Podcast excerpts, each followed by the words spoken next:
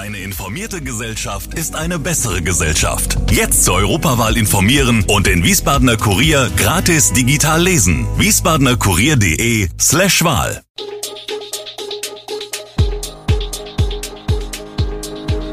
Gude, unser morgendliches News Update. Das Wichtigste aus Wiesbaden für Sie im Überblick. Guten Morgen aus Wiesbaden an diesem 4. Mai. Krähen sorgen in Wiesbaden für Ärger, Lebensmittelretter verzeichnen hohe Nachfrage und Neues zum Krieg in der Ukraine.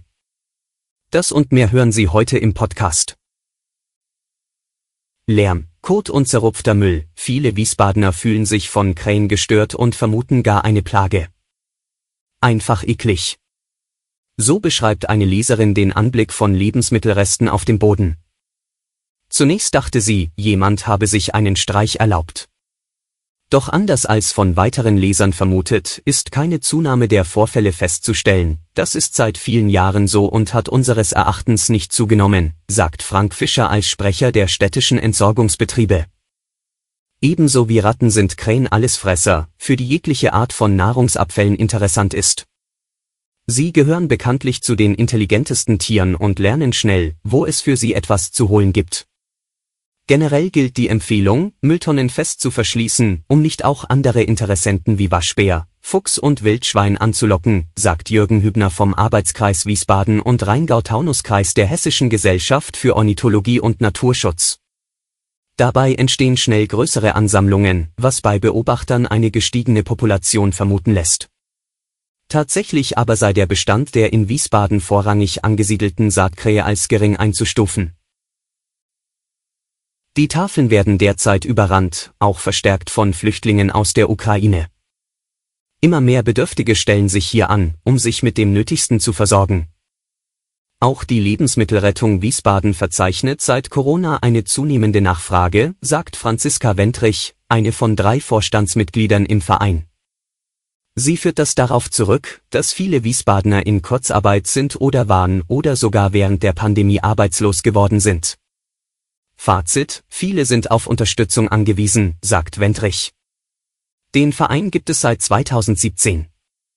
Freiwillige Helfer holen aussortierte Lebensmittel in Supermärkten und Bäckereien der Stadt ab und verteilen sie unbürokratisch und dezentral an Menschen, die sie brauchen. Wer von den Freiwilligen Zeit hat, steuert flexibel Supermärkte und Bäckereien an. Die Lebensmittelretter helfen aber nicht nur Privatpersonen, sondern unterstützen auch soziale Einrichtungen, indem sie gerettete Waren dort abliefern, beispielsweise beim Kinderzentrum Wellritzhof und der Teestube des Diakonischen Werks. Radweg ist gleich Radweg? Nicht ganz. Inzwischen gibt es eine Vielzahl an Varianten und Regeln. Auf einer Fahrradstraße haben vereinfacht gesagt die Radler das Sagen.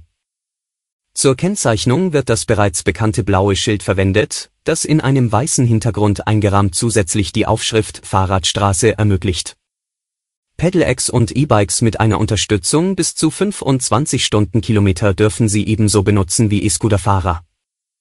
Das Fahren in zweiter Reihe, nebeneinander, ist erlaubt.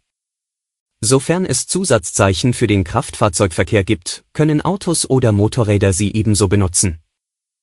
Fahrradzonen dagegen gibt es erst seit 2020. Im Wesentlichen gelten die gleichen Vorgaben wie bei den Fahrradstraßen, Tempo 30, Radverkehr darf weder gefährdet noch behindert werden, schreibt das Bundesverkehrsministerium. Diese Regeln können dann auf den gesamten Zonenbereich ausgeweitet werden. Auch Radschnellwege gibt es offiziell erst seit der Novellierung der Straßenverkehrsordnung im Jahr 2020. Sie werden auch als Radautobahnen bezeichnet und sollen schnelle Verbindungen zwischen Städten liefern wie Darmstadt und Frankfurt. Aber Achtung, Fahrer von schnellen Pedelecs, die bis zum 45 Stundenkilometer fahren, dürfen sie aber aktuell nicht nutzen. Zum Schluss noch ein Blick auf die Lage in der Ukraine.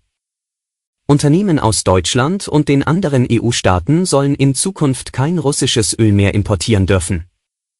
Das sieht der Vorschlag der EU-Kommission vor. Um den Ländern Zeit für die Umstellung zu geben, soll es Übergangsfristen geben.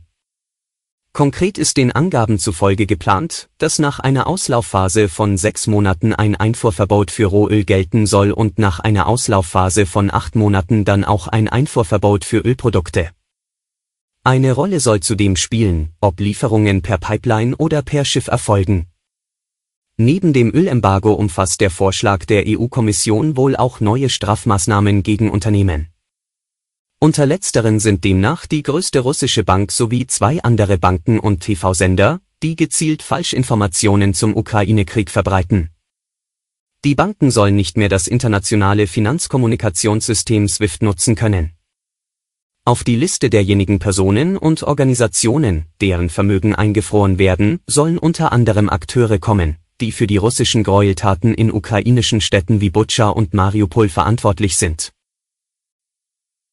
Alle Infos zu diesen Themen und noch viel mehr finden Sie stets aktuell auf wiesbadener-kurier.de.